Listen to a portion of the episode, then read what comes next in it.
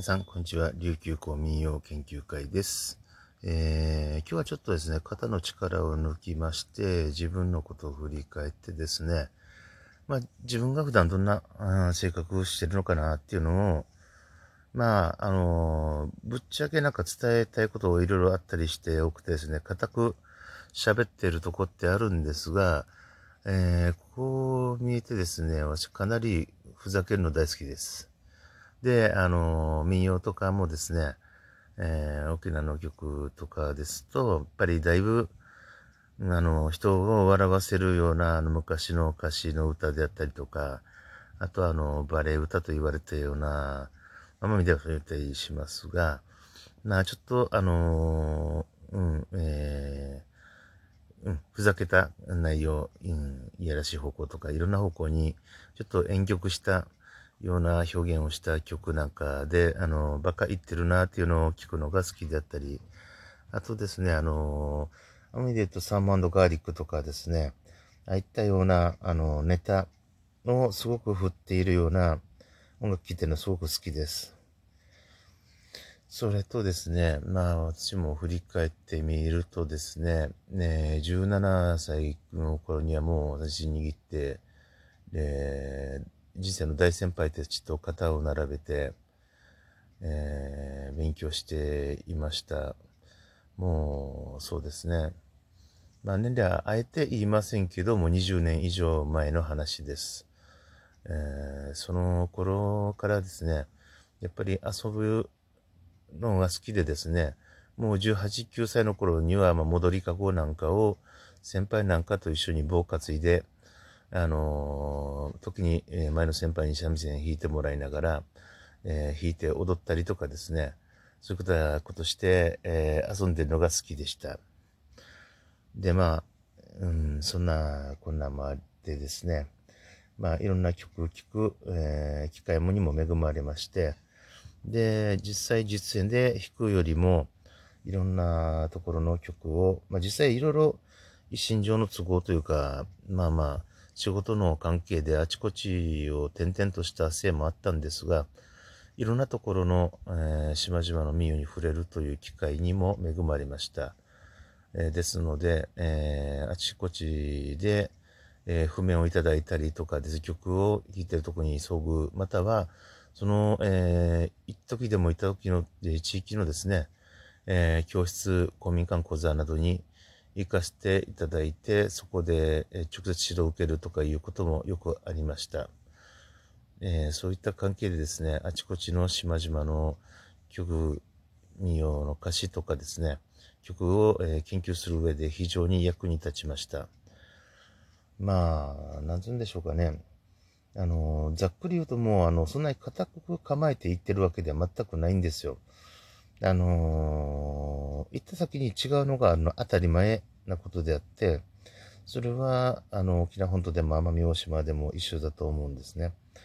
ですので、行った先で逆にいかに違うものが出てくるかというのを楽しみに、えー、そういったところに通ったり、えー、していました。そう、公民館講座とか、えー、地域の教室とかですね、えその地域の方を介して紹介していただくわけですが、まあそういったことをしていました。あとはもう自分で習う面でですね、沖縄本島民謡だけでなく、えー、琉球古典少し、えー、琉球古典と沖縄本島民謡を同時で教えてる教室に行っていましたが、最初ですね。それから本島民謡を集中して教える教室に行っていて、で、また行った先のところで、えー、えー、八山古典民謡の方の教室に、えー、も通っていました。えー、いろいろまあ、えー、一時期的にちょっと都の教室にも、えっ、ー、と、那覇で通っていたことがあります。まあ、あの、その時はもちろん、あの、趣旨を説明してですね、あのー、こういった、えー、ことで都の身を知りたいので、ということで、えー、通ったことがあるわけなんですが、まあ、いろいろと、えー、発見というのはあるものでして、それでですね、えー、私一番びっくりしたのがですね、沖永良部島に行った時ですかね。あの、持ってる三味線はほとんどの方々、皆さん、沖縄三振なんですよ。で、一部の方だけが、まあ、ミノ弦、キロ弦を低めの低調弦で持ってらっしゃって、リズム引きをされている。がですね、沖縄弦張ってる方でも、あの、沖縄選ぶ民謡やってる方と沖縄民謡をやってる方では、やっぱ全然手が違うんですね。で、沖縄の、えー、民謡を主でやっている方には、のところの方はやっぱり沖縄のような、えー、質素な手というか、まあ、あんま見のような細かな、あ技巧の手が入らない弾き方を島の民謡でもなされたりする方が多かったです。まあ、で、えー、島民謡を軸でやられている方は、すごく細かい手がいっぱい入ってました。それの癖をと、えー、習い取るのに、えー、大変苦労しましたが、それがまた、あの、ハマったら面白くてですね、まあ、いろんな曲を覚えていくのがもう楽しくてしょうがない。で、えー、そこでまたあの呼吸とも出会いまして、沖縄ラ島って結構あの呼吸を引く方がいらっしゃるというか、何名かいらっしゃる状態なんですよ、常に。で、3弦の呼吸の方、4弦の呼吸の方といらっしゃるわけですが、まあ3弦がまだ主流でしょうね。で、あの方言的にも校長と言ったりしてですね。で、独特なリズムが入った三味線と、えー、一緒にそこに呼吸がつくというような、えー、フォーメーションで弾かれる方も、えー、のグループもありました。まあ、なんというか、うん。もうとにかくいろいろと違いましたね。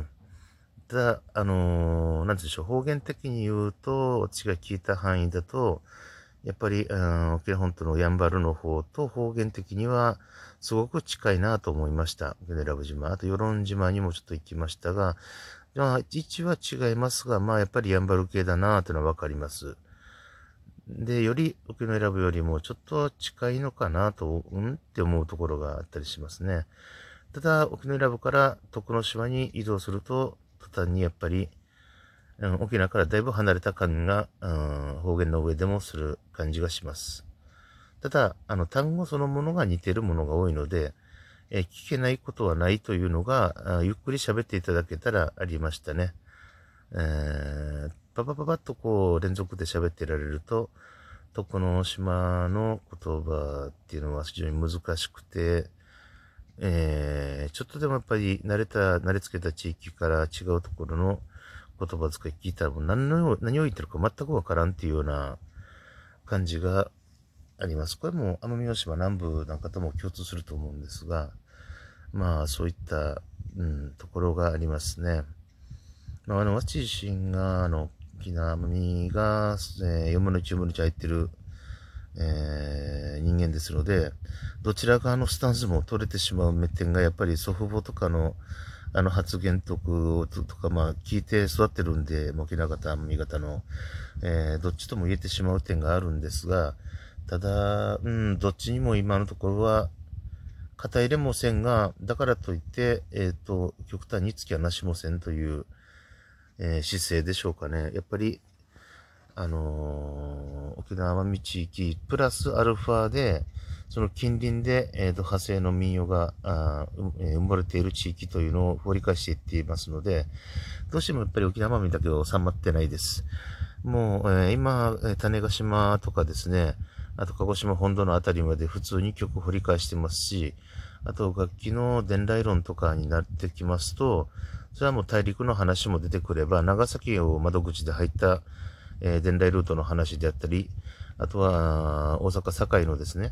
港から入って、堺からですね、あの、京都の方の、えー、作り手の方に回って、約、えー、30年ほどで、えー、もう現代の三味線、日本三味線と同じような形まで定着したという話ですね。これの話や、また、あの、種子島あたりの芸能で、まあ、沖縄と同じような名前が付いてた類似の芸能、そしてクンジャン砂漠と同じ、えー、系統のですね、四子踊りであったりだとか、あと、まあ、筑天って名前の芸能があったりとか、